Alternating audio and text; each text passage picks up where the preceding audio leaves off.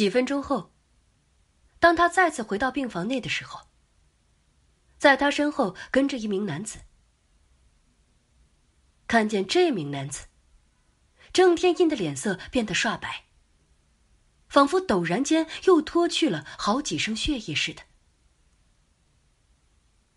他终于明白，为什么众人会觉得他像个傻子了。他现在也觉得自己的确是个不折不扣的傻子。那名男子身形瘦小，相貌平平。他站在病床前，微勾着腰背，气质猥琐。可这个人，却给高大强壮的郑天印带来了难以承受的压迫感。此人正是被他亲手推入到翡翠湖里的林广峰。林广峰居然没有死。郑天印的大脑里一片混沌。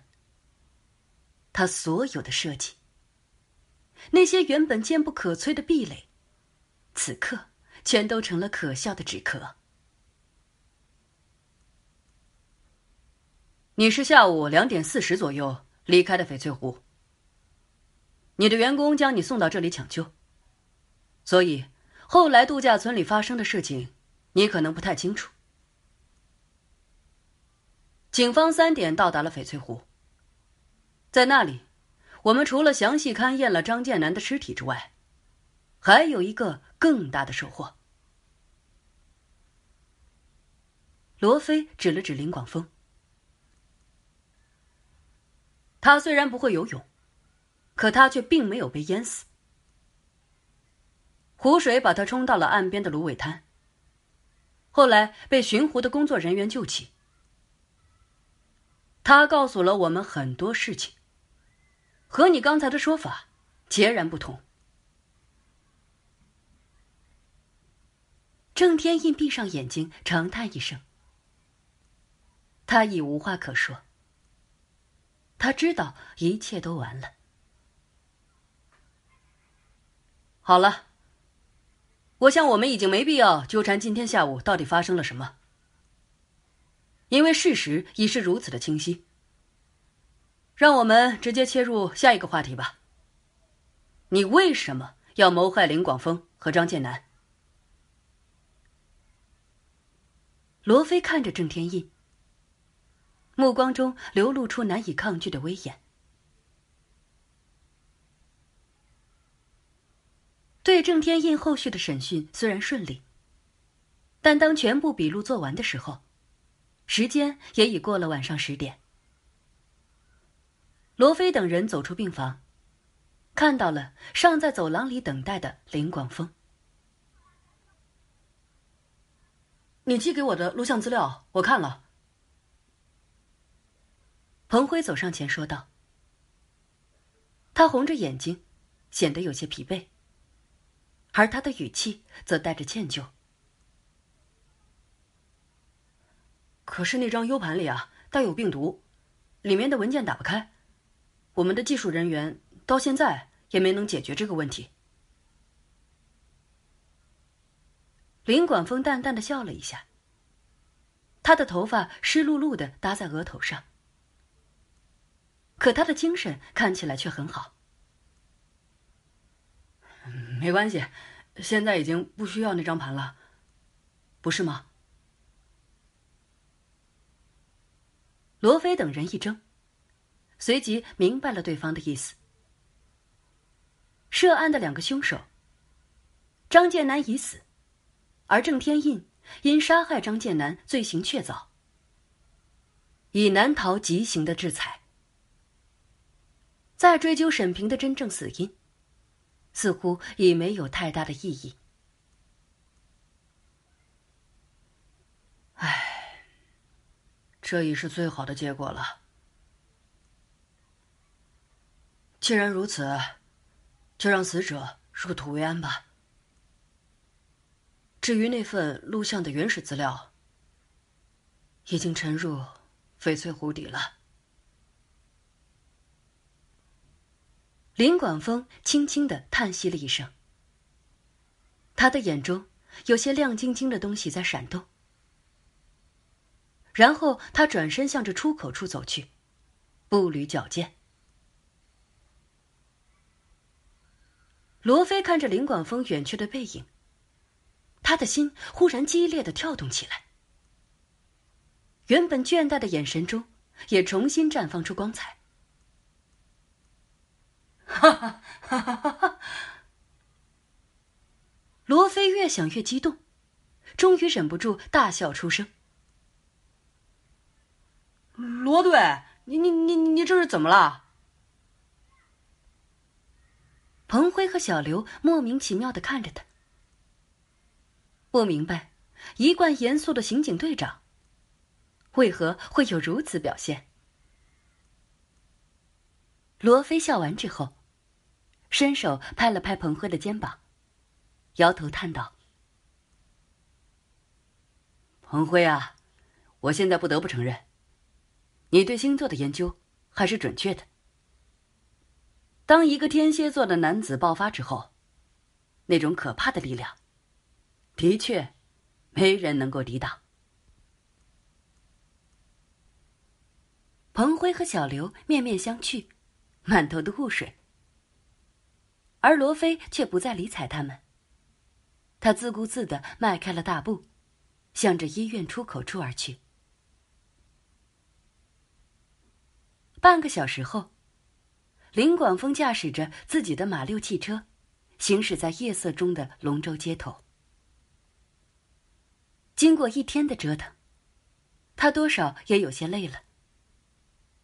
他只想尽快回家，把浑身的狐腥味洗一洗，然后好好的睡上一觉。可是事情却常常不能如人所愿。一辆警车停在路边。车旁的交警伸手拦下了马六。林管峰按下车窗。年轻的交警向他敬了个礼：“您好，请配合测一下酒。”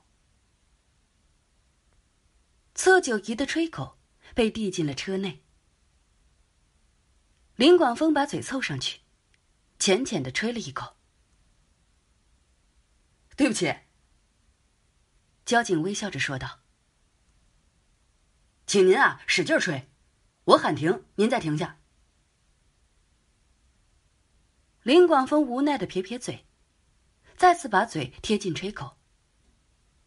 这次他鼓足了劲儿，一口气吹了很久，可却始终听不到交警喊停的声音。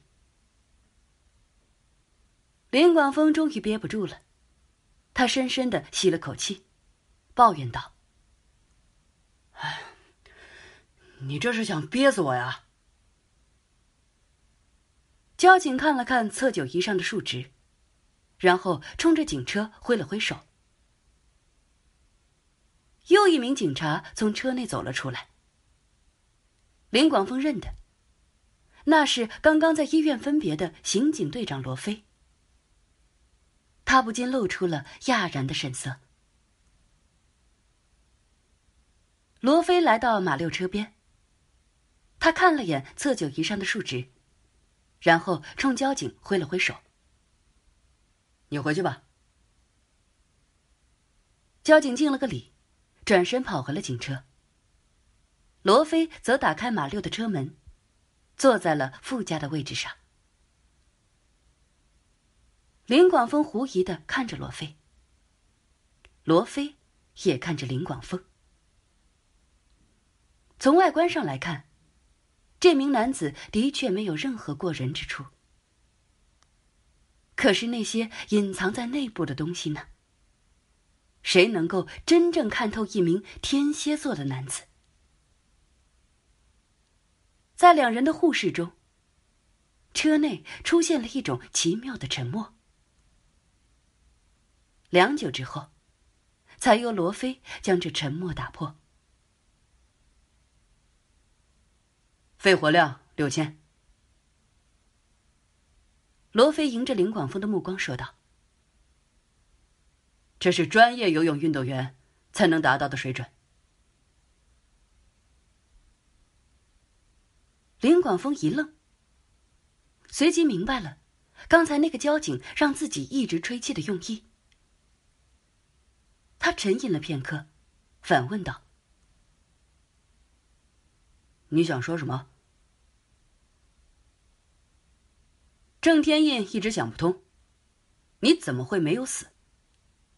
因为他亲眼看着你沉入了湖面，足足有两分钟没有露头。现在这个问题就好解释了。六千的肺活量，进行两分钟的潜泳不在话下呀。对于一个游泳高手来说，这段时间已足够你到达湖岸边的芦苇荡中。林管峰笑了笑，没有说话。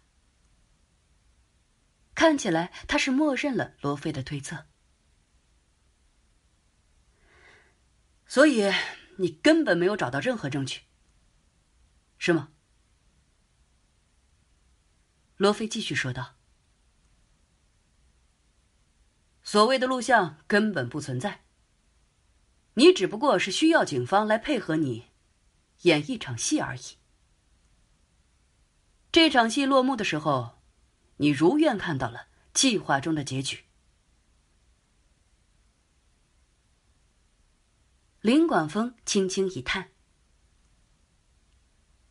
哎，罗非，我也曾听说过你的传奇。我知道瞒不过你，只是没想到你这么快就反应过来了。我甚至……”还没来得及回家，罗非嘿了一声，话题一转：“好了，我只有一点还不明白。既然并不存在那份录像，你怎么知道是郑天印和张建南害死了沈平？直觉，还有分析。”沈平临死前的那几天，正在调查张建南赌博的事情。他曾经到过翡翠湖度假村。我查了张建南手机的通话记录，他那一阵和郑天印来往极为密切。最关键的是，在沈平病发死亡的当晚，张建南仍和郑天印有着频繁的通话。你觉得，这还不足以？让我产生某些合理的联想吗？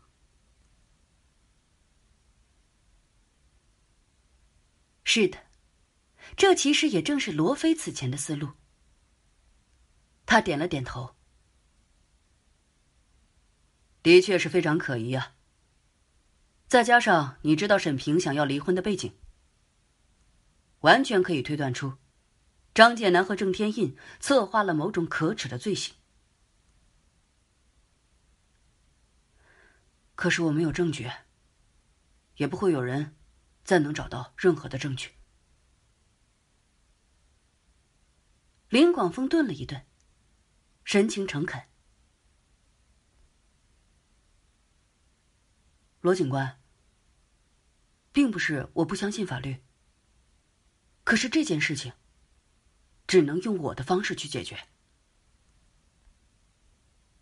罗非沉默着。不知在想些什么，林广峰看着他凝重的面容，虽然问心无愧，但也不免有些忐忑。你真的没有喝酒吗？良久之后，罗非突然问出了这么一句。林广峰觉得这句话非常熟悉。对了，就在下午的时候，郑天印曾经问过他：“你真的不会游泳吗？”当时林广峰回答：“真的不会。”然后他就被郑天印抛入了湖水中。没有啊，一点都没有喝。这是他此刻的答案。罗非的反应却和郑天印有着异曲同工之妙。那我们为什么不去喝两杯呢？他转过脸来微笑着说道。